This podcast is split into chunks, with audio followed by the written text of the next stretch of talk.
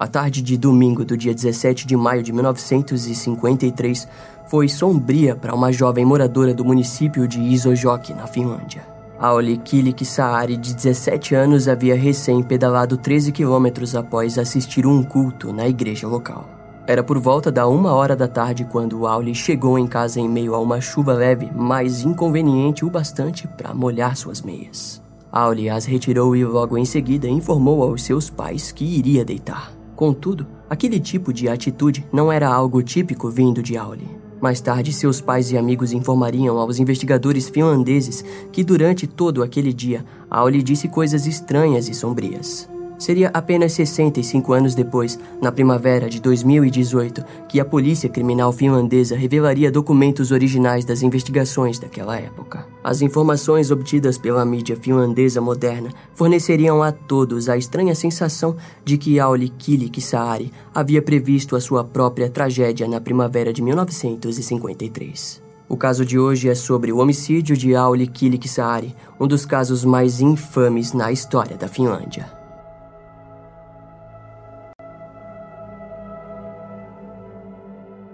Auli Kirik Saari nasceu no dia 6 de dezembro de 1935, ao sul de Ostrobotnia, na Finlândia. Ela foi a segunda filha mais nova do casal Wilhelmina e Eino Saari. Seus dois irmãos mais velhos se chamavam Kalev e Esko, e outras duas irmãs mais velhas eram Ali e Heli.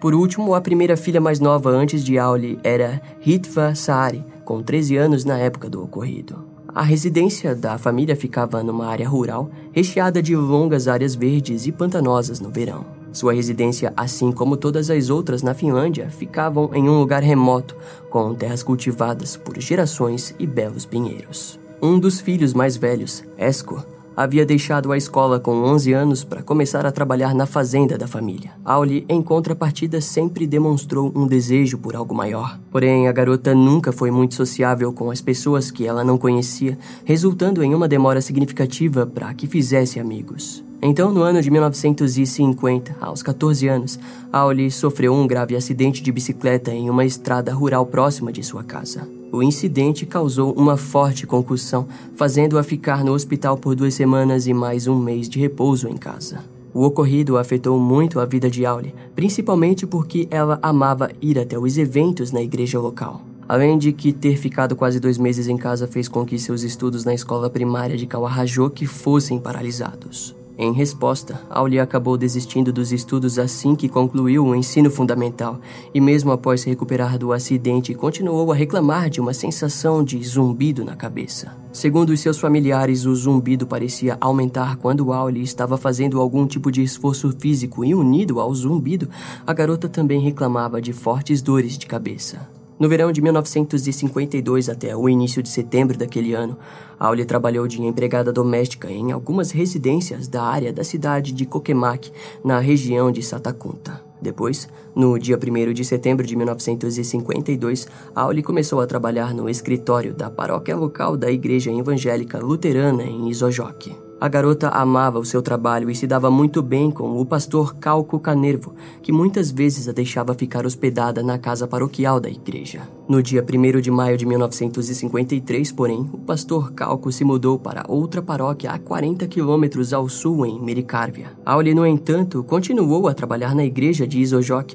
onde ambos escreviam cartas um para o outro. Na primavera de 1953, Auli se planejou para ir até a cidade de Seinajok para assistir um culto e fazer algumas tarefas. Na época, Auli reclamou muito sobre um zumbido que estava ouvindo e sobre as suas dores de cabeça.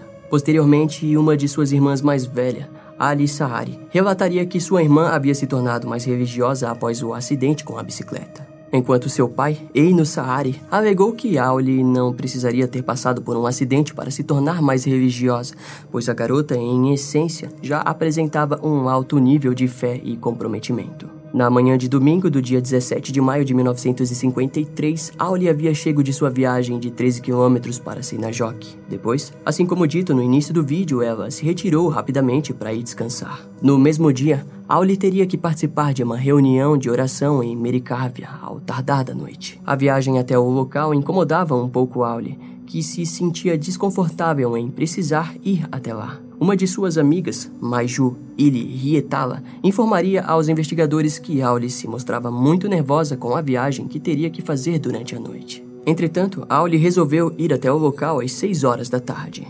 Era por volta das 10 da noite quando ela e sua amiga, Maiju, decidiram voltar para suas casas. Os seus caminhos se separaram por volta das 10 e meia, quando Auli virou para a estrada que a levaria para sua casa e Maiju foi pelo outro caminho para sua própria casa. A preocupação de Auli era genuína e suas últimas palavras para sua amiga foram: Tenho certeza que tudo vai correr bem como sempre foi. Tchau, tchau, Maiju. Dali, ainda restava para Auli seis longos quilômetros até em casa. Posteriormente, o operário Jaco Latemac afirmaria que havia visto a garota caminhando naquela noite, embora também revelaria à polícia que não teria certeza absoluta de que era ela. No dia seguinte, os pais de Auli não ficaram tão preocupados com a ausência de sua filha, principalmente porque a garota tinha o costume de dormir na casa de Maiju muitas vezes. No entanto, eles começaram a se preocupar quando a Igreja Evangélica Luterana de Isojoki ligou para perguntar por que Auri não havia ido trabalhar. Em vista disso, não demorou muito para que os pais da garota denunciassem o desaparecimento de sua filha. Com isso, no dia 20 de maio de 1953, mais de 30 homens da polícia e civis ajudaram nas buscas pela área onde Auri havia sido vista pela última vez mas infelizmente nenhum vestígio foi encontrado que conduzissem as autoridades até o paradeiro de Auli. Aquele era o início de mais uma investigação complexa. E logo, o caso demonstraria que seria muito mais do que um simples desaparecimento. As investigações foram comandadas principalmente pelos comissários Jorma Koskela e Axel Skogman ainda que por ordem do Ministério do Interior, eles receberam assistência do Centro de Polícia Criminal do Condado de Uzima. Frente a isso, no dia 21 de maio de 1953, uma busca foi organizada envolvendo cerca de 600 moradores locais. Com a notícia sobre o desaparecimento da jovem, Jaco Latenmack foi até a polícia e deu o testemunho onde disse achar ter visto Auli por volta das 10h40 da noite, a cerca de 2,5 km ao norte do local onde ela havia se separado da sua amiga Maiju. A polícia concluiu que o homem possivelmente teria sido a última pessoa a ter visto Auli viva. Contudo, logo, o agricultor Oscar Forsby e seu filho Wilhu Forsby se apresentaram para dizer que no início da manhã do dia 18 de maio, marcas de pneus de carro e de bicicleta foram vistos por ele no lugar onde Auli havia desaparecido. Além do mais, outra informação que chamou a atenção foi de que eles alegaram ter visto pedaços de vidro quebrados no chão, insinuando assim uma colisão. Porém, quando o local foi investigado, nada foi encontrado além de várias marcas de pneus e pegadas. Outra testemunha, a zeladora Hilma, de 66 anos, disse que quando foi alimentar as vacas por volta das 10 e meia da noite, ela ouviu alguém gritando: Deus, venha me ajudar! E também deixou claro para os policiais de que não parecia ter sido a voz de um homem. Ainda na quinta-feira do dia 21 de maio de 1953, um inspetor criminal da cidade de Vaasa liderou as buscas pelas áreas florestais e pantanosas da região de Isojoki. Centenas de homens andavam em filas, enquanto a imprensa finlandesa só conseguia deduzir uma coisa de tudo aquilo: que, naquela altura, Auli, de 17 anos, provavelmente já estivesse morta. A comoção que o caso causou foi extremamente sentido por todos os moradores da cidade de Isojok, ainda mais por aqueles que conheciam a família Saari. Em meio a toda essa comoção, não é difícil de imaginar que não demorou muito para que os moradores começassem a apontar dedos para qualquer um que tivesse um comportamento um pouco diferente. Os rumores chegaram rapidamente aos ouvidos da polícia e, para prejudicar ainda mais o trabalho, a imprensa passou a divulgar os nomes desses suspeitos que saíam diretamente da boca do povo. Mas nenhum deles realmente aparentava sinais de que fossem os culpados. Se tratava apenas de uma histeria coletiva. Após uma semana do desaparecimento e investigação do caso de Auli, uma menina de 12 anos se apresentou e alegou ter visto um carro de cor creme passando pela mesma estrada onde Auli havia sido vista pela última vez. A testemunha deu a informação de que era por volta das 11 da noite e haviam dois homens no carro. O carro estava sendo dirigido de forma muito mais rápida que o normal e com os faróis apagados, mas embora estivesse bem escuro, a garota afirmou com certeza o que viu. Inicialmente, aquela informação não foi muito útil para a polícia, até que mais tarde, Sylvie Hauskavita, da vila de Uro, que fica a cerca de 18 quilômetros de Isojoki, informou que estava sentada na varanda de sua cabana com sua filha quando o carro de cor creme passou. A informação mais relevante foi quando alegaram ter visto um pneu de bicicleta no porta-malas, e cerca de meia hora depois, o mesmo carro voltou pela estrada. Por conta daquelas novas informações, a polícia passou a teorizar que poderia ter sido um sequestro. A teoria se fortaleceu quando dois homens foram até a polícia para contar que na noite do desaparecimento haviam passado de moto em uma área a cerca de 20 quilômetros de Isojoki, onde viram o mesmo carro cor creme estacionado na beira da estrada. O suposto carro cor creme foi investigado e caçado pelas autoridades, mas nenhum vestígio foi encontrado. Os avistamentos foram publicados intensamente pela mídia e pelos jornais, mas o dono do veículo nunca se apresentou à polícia. Esse fato preocupava os investigadores, pois os faziam crer que o veículo realmente estivesse ligado com um suposto crime e, para piorar, ao que parece, havia mais de uma pessoa envolvida. No dia 9 de junho de 1953, a foto de Auli foi publicada nos jornais pela primeira vez. Depois de algum tempo, pessoas começaram a ir até a polícia para contar que haviam visto uma mulher agindo de forma estranha na cidade de Mercávia. Segundo as pessoas, a mulher parecia estar fugindo de alguém e muito se foi dito desses avistamentos, mas logo a polícia descobriu que não se tratava de Auli. As buscas estavam numa escala nunca vistas antes. Até que no dia 22 de julho de 1953, duas catadoras de lixo, uma avó e uma neta, encontraram a bicicleta de Auli submersa no pântano Lelo Vasco, a menos de um quilômetro a sudeste de onde a garota havia sido vista pela última vez. A sensação mórbida tomou os investigadores quando perceberam que as borrachas dos pneus haviam sido removidas para que a bicicleta afundasse mais rápido no pântano. Outro ponto interessante foi o de que a bicicleta foi encontrada em uma área que já havia sido revistada e aparentava estar em boas condições. Assim, era bem provável que a bicicleta tenha sido colocada lá mais tarde, na esperança de que desaparecesse no pântano. Em outras palavras, o culpado ou culpados estavam desesperadamente tentando se livrar das pistas em uma área já investigada pela polícia. Além de que, como a bicicleta apresentou boas condições, significava que Auli não havia sido atropelada como até então alguns acreditavam. Em setembro de 1953, então, o fazendeiro Arne Altio alegou ter ouvido uma mulher gritar por socorro e disse ter ouvido dois homens conversando, além de sons de tiros na noite do desaparecimento por volta das 5 horas da manhã. Arne contou que foi investigar os barulhos e viu um carro de cor creme dois homens ao lado do veículo e mais dois homens sentados dentro do carro. Logo, outra testemunha se apresentou e disse ter ouvido uma mulher dizer: Deixe-me ir, você já me intimidou o suficiente. Em seguida, ouviu um homem dizendo: Vamos deixá-la ir. Contudo, outro homem finalizou a conversa ao dizer que não podemos mais fazer isso. Com essas novas informações, Akvihanto chefe da polícia do município de Cortane, liderou uma busca na fronteira do pântano de Letmaki e Cortane e ao redor da área do Lago Caranca. No dia 12 de setembro de 1953, o Lago Caranca foi vasculhado na esperança de encontrar o corpo de Aulia, mas sem sucesso. As buscas duraram quase um mês até que novas notícias chegaram ao chefe de polícia Aki Vihanto, vindas diretamente do município de Isojoki. Segundo as notícias vindas de lá, um morador local havia encontrado o sapato de deito de Aule junto a uma meia que havia sido colocada dentro do sapato. Outro ponto interessante foi de que, em junho de 1953, mudas de árvores haviam sido plantadas no local onde o sapato foi encontrado. Dessa forma, a polícia novamente pôde concluir que o criminoso ou os criminosos estavam se livrando das provas lentamente. As buscas pelo corpo de Yauli Kilik-Saari eram mais do que certas, e enquanto isso, o responsável pelo desaparecimento da jovem brincava com toda a polícia finlandesa. Foram dias sombrios para o município de Isojoki e para toda a Finlândia. À vista disso, o inverno se aproximava lentamente e, junto ao frio e à neve, uma descoberta mostraria para todos o que a frieza do coração do homem é capaz de fazer com seus semelhantes.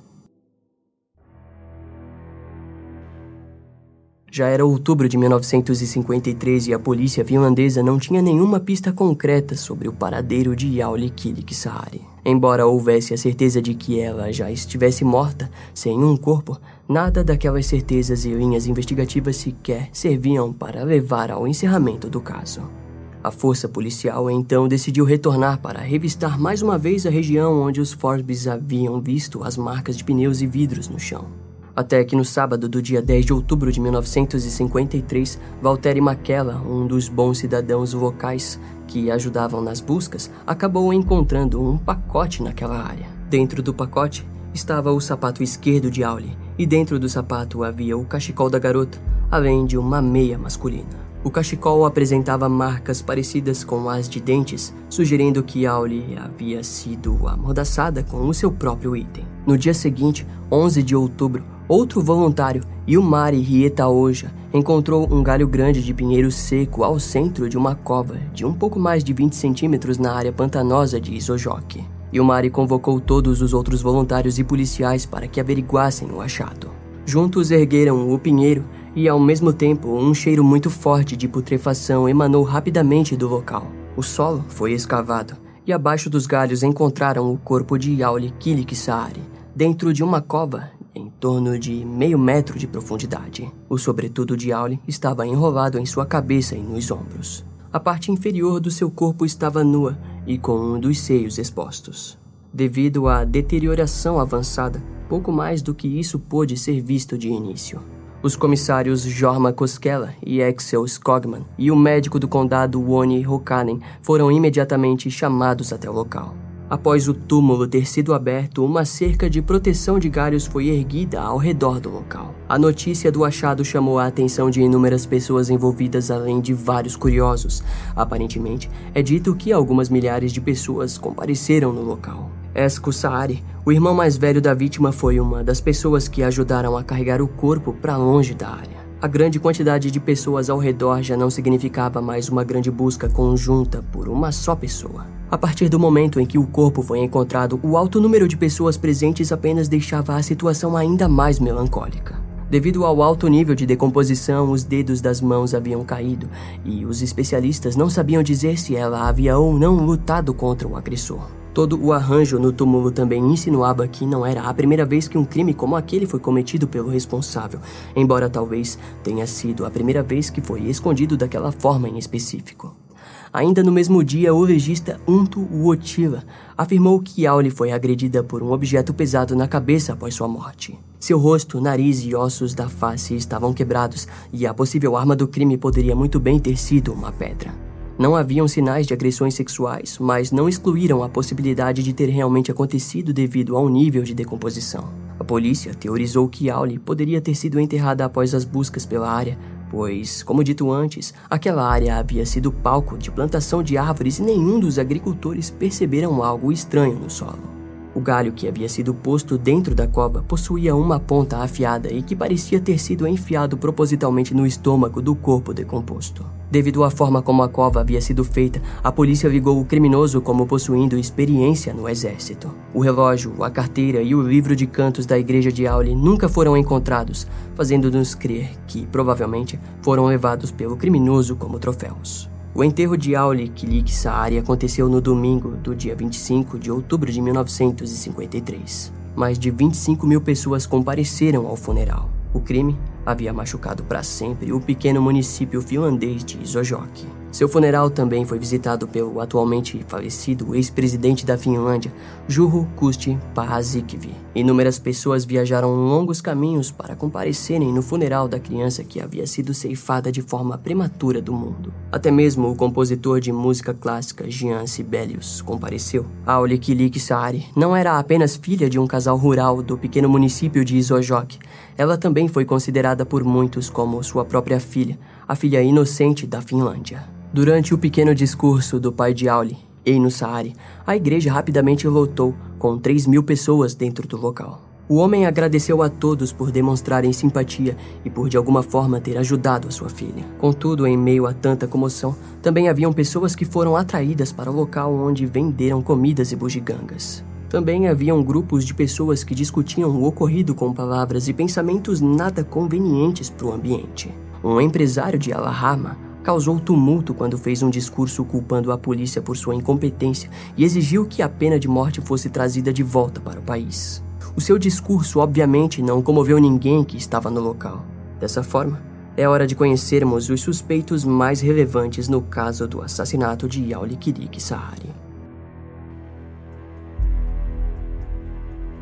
Cerca de mil pessoas foram interrogadas ao decorrer da investigação. Todos os moradores da região foram interrogados, de casa em casa, e nada muito específico foi encontrado. A força policial viajou até mesmo para a Suécia após descobrir que muitos moradores começaram a mudar de forma repentina para o país após o corpo de Yauli ter sido descoberto. Como dito mais cedo, muitos jornais deram vários nomes que nasceram através de rumores algo que dificilmente veremos nos dias de hoje. Até mesmo um dos policiais responsáveis pelo caso em Isojok, Jorma Koskela, foi denunciado e precisou ser verificado pela polícia. Fontes retrataram que pessoas mentalmente instáveis muitas vezes se apresentavam para confessar o crime, o que atrapalhou a investigação e deixou mais lenta do que já aparentava estar. Muitos moradores mais ricos contrataram detetives particulares para que resolvessem o caso, para que dessa forma ganhassem a recompensa oferecida equivalente a 5 mil dólares. Nos dias de hoje, valeria em torno de 28 mil reais por qualquer informação relevante ao caso. Ou seja, haviam muitas pessoas comovidas pelo caso, mas também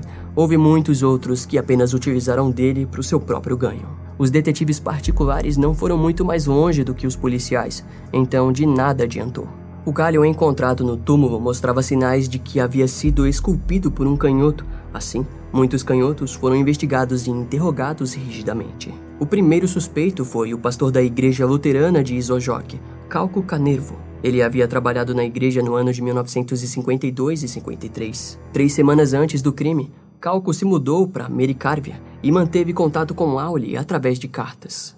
Quando levado para interrogatório, foi inocentado devido ao seu álibi sólido, tendo sua filha e empregada como testemunhas, que afirmaram que Calco estava em Mericárvia na noite do crime. Em toda sua rotina, a polícia apenas identificou um furo de 20 minutos onde não havia álibis, mas era impossível para ele chegar até Isojok dentro dessa faixa de tempo, além de que não possuía carteira de motorista. Mais tarde, as investigações encontraram coisas interessantes no passado de Calco. Foi revelado que ele havia sido demitido do seu trabalho como missionário na África após ser pego tendo relações com mulheres. Em 1956, ele foi levado para o tribunal de Barcano, onde Calco foi acusado de se envolver com uma criança de 17 anos, resultando numa condenação de um ano. No dia 8 de abril de 1956, Calco foi levado novamente para interrogatório sobre o caso de Auli. Segundo o homem, em 1953, ele e Auli teriam tido em torno de seis relações sexuais e a última havia acontecido no final de abril daquele ano. Em 1962, ele deu uma entrevista contraditória onde disse: Eu mal conhecia a Aule e também não conhecia bem a sua aldeia natal. Possivelmente não se pode conhecer todos os lugares de sua paróquia em um ano. E de qualquer forma, eu estava em Mericárbia durante o assassinato. Eu precisava gerenciar a escola de confirmação nas manhãs. Como eu teria tempo para ir para Isojok? Porém, na mesma entrevista, Calco admitiu conhecer a área do pântano. Um dos parentes do homem também foi considerado suspeito por ter uma van de cor creme. Calco possuía uma longa lista de abusos sexuais, mas nunca foi acusado como suspeito em potencial do crime. Outro suspeito foi um homem de 35 anos e dono de um café do município de Carijoque. De acordo com as testemunhas, ele havia sido visto dirigindo um carro na mesma área onde vestígios e estilhaços de vidro foram encontrados. Seu nome não foi divulgado, mas é dito que ele era um ex-policial e era conhecido por todos na região por ser um homem um tanto quanto obscuro. Quando ele foi preso com acusações de envolvimento no crime, muitos acreditaram que o crime estava resolvido. No entanto, ele possuía um álibi para a noite do desaparecimento e com testemunhas foi comprovado que ele estava hospedado no City Hotel Christina. O próximo suspeito já apareceu aqui no canal. O caso do duplo assassinato de Tuvihat.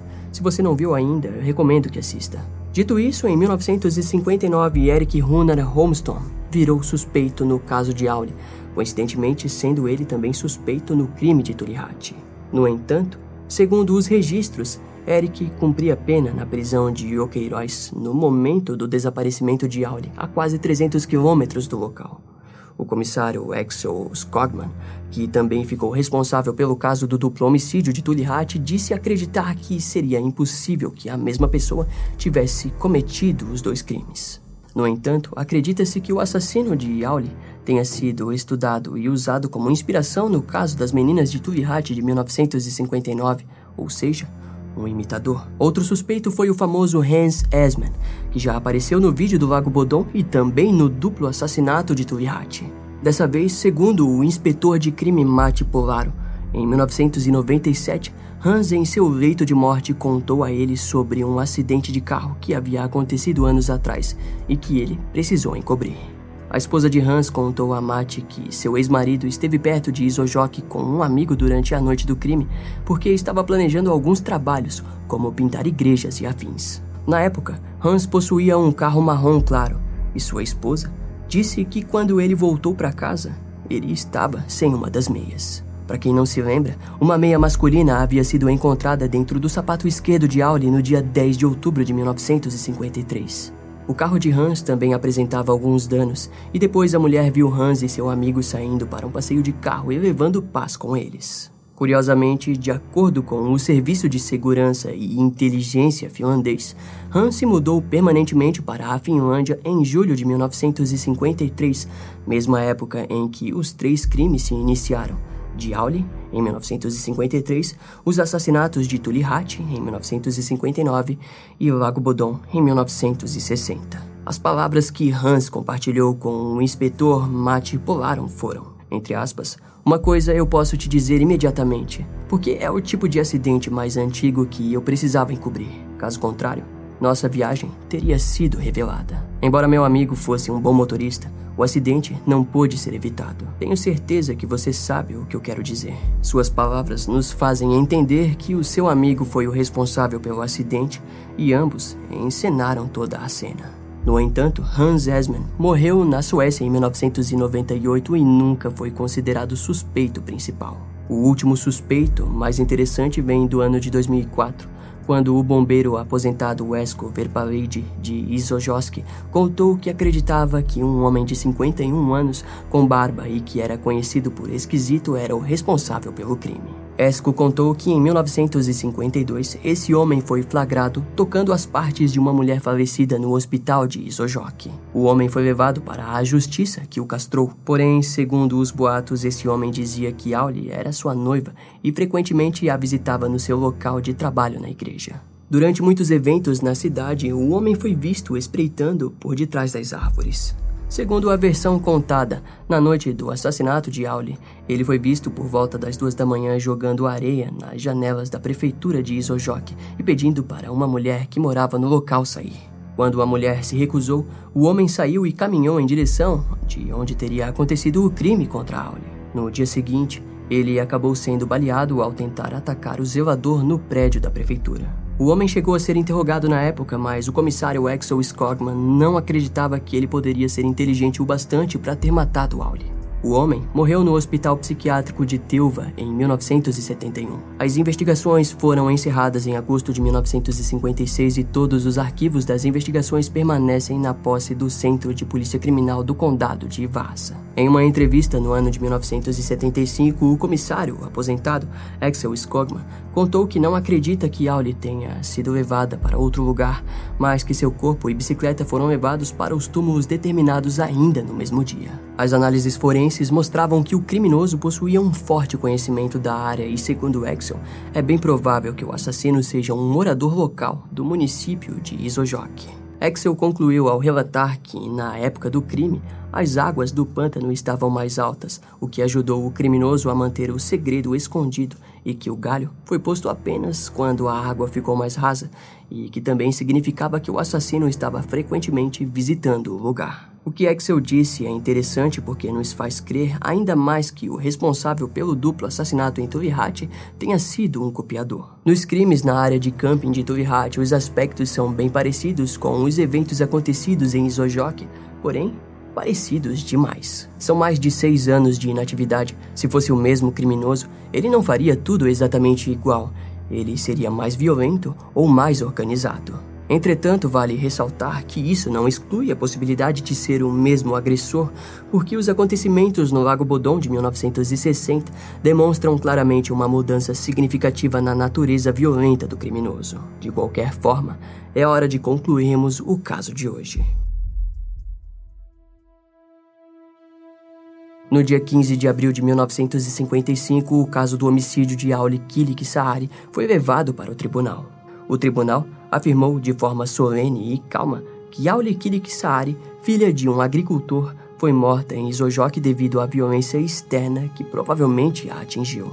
Cada suspeito teve a sua própria linha de investigação. Mais de 282 linhas de investigações foram registradas e continuavam a aumentar. Durante a procura pelo criminoso, muitos prisioneiros disseram que poderiam dar informações confiáveis sobre a identidade do autor do crime. Porém, muitos deles apenas queriam passear um pouco fora da prisão e tomar o tempo dos investigadores. Foram quase 5 mil entrevistas e até 1972 houve mais de 370 linhas de investigação. No ano de 2000, o investigador Tapani Tikala da Polícia Criminal Central de Vaasa disse que provavelmente a polícia sabia quem havia cometido o assassinato, mas que devido à falta de provas técnicas, o caso não pôde ser levado ao tribunal. O próprio Tapani disse que sabia quem provavelmente era o culpado do crime, mas que ele já havia morrido. Em 2013, o investigador-chefe da unidade de Vaasa, Jari Neulaniemi, disse que a identidade do criminoso não poderia ser conhecida pela polícia da época porque ninguém havia sequer sido acusado ou condenado pelo crime. Segundo ele, o homicídio de Auli Kilikisari continua sendo um crime obscuro e que não está sendo investigado atualmente. No mesmo ano, Pekka Sentila, psicólogo que trabalhou como pesquisador e professor na Universidade de Ciências Aplicadas da Polícia, fez o perfil do criminoso. De acordo com Pekka, é provável que na época dos acontecimentos o criminoso teria por volta dos 30 anos e morava sozinho. O seu pouco contato social faria dele um homem estranho e o crime poderia ter sido planejado por um longo tempo. O encontro entre o criminoso e a vítima na noite da estrada pode ter sido uma coincidência, mas que resultou em um ato planejado e provavelmente ele já a conhecesse. Por fim, a ocultação planejada e sistemática fez com que Pekka teorizasse que o autor do crime também tivesse antecedentes criminais. No ano de 2021, o historiador finlandês Timo Kesihi Sarja lançou um livro sobre o caso chamado Kviki Sari, Misterin e Misten no livro, Timo foca a sua atenção no pastor Calco Canervo e em seu empregado, Vittori Vemos Vita. Segundo o autor, Vittori havia tentado se envolver com Auli e acabou a matando acidentalmente. E ao que parece, conseguiu ajuda de Calco para lidar com a situação.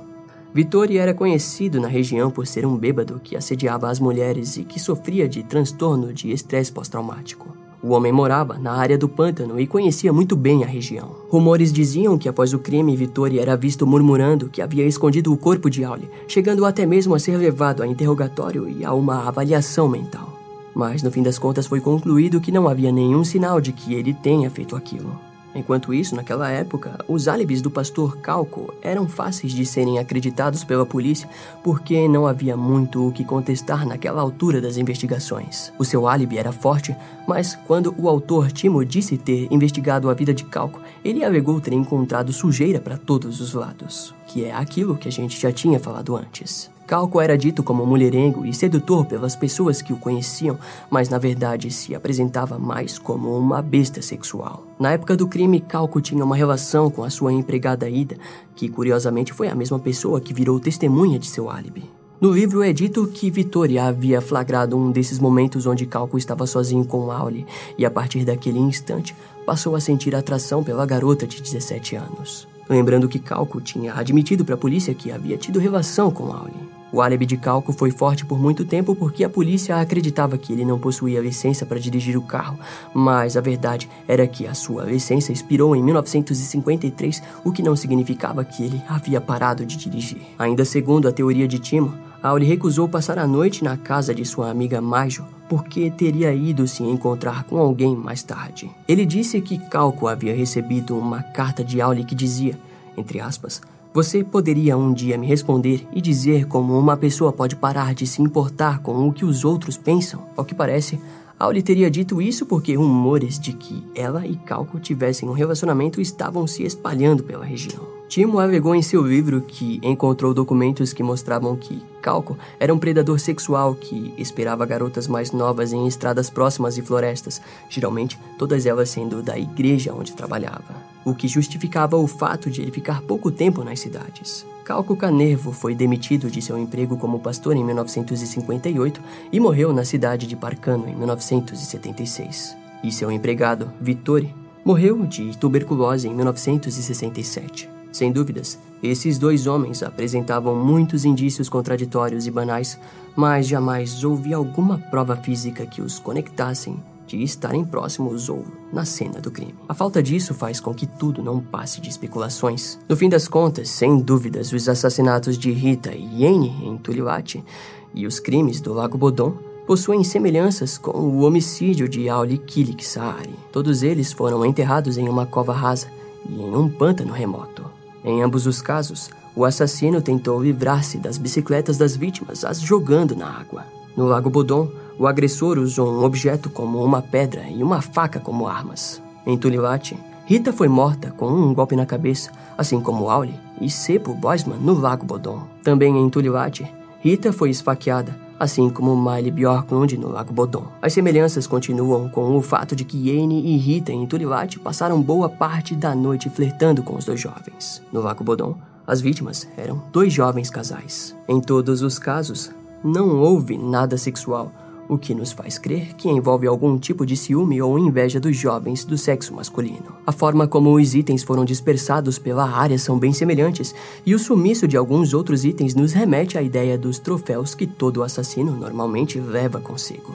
O fato é que todos os crimes aconteceram em diversas áreas da Finlândia, o que é facilmente visto como improvável alguém sozinho conhecer tão bem cada canto do país. Contudo, se for a mesma pessoa, a escalada lenta e mortal no padrão de violência é vista com clareza. Se iniciou com a adolescente solitária Auli Kilik Saari em 1953. Depois, Anne e Rita em julho de 1959, e menos de alguns meses, em junho de 1960, o assassinato de três jovens e uma tentativa de assassinato no Lago Bodon. Observando dessa forma, é fácil percebermos a inocência de Eric Runner Holmstrom no caso de Tulilat e no restante, pois estava na prisão quando Auli foi morta e em pleno julgamento quando os acontecimentos no Lago Bodon ocorreram. Esses três casos se interligam de uma forma enigmática e que podem nos fazer crer em muitas linhas de investigação. E coincidência ou não, Hans Esman chegou a ser cogitado como suspeito em todos esses casos pelo menos uma vez. A mãe de Auli, Wilhelmina Saari, morreu em 1992 e seu pai, Eino Saari, morreu um ano depois, em 1993. O seu irmão mais velho, o mesmo que carregou seu corpo, Kalev Saari, morreu em 2010. Toda a família Saari está enterrada no cemitério da cidade de Isojok. Um memorial para Auli Kilik Saari permanece até os dias de hoje em um formato de uma pedra memorial erguida em 1987 pela irmã de Auli, Ali Saari. Para acessar o lugar, você precisará pegar uma breve trilha ao longo da estrada regional 661 em Isojok. Haverá uma placa que aponta para o túmulo ao meio da floresta. Através das fotos, uma sensação de paz e injustiça pode ser sentida. Se trata de um mistério antigo, de uma época e de um lugar que carrega consigo a história rápida da vida de Auli Kiriksahari.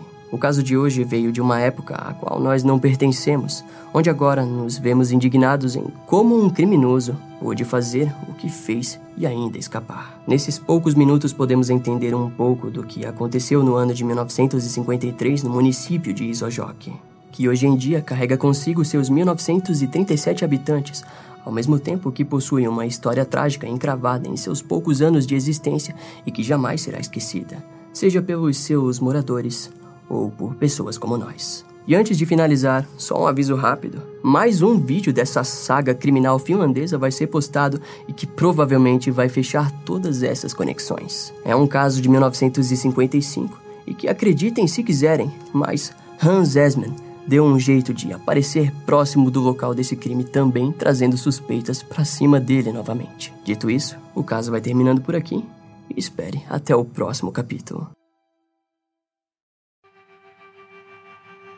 Esse caso vai ficando por aqui. Eu espero que você tenha gostado.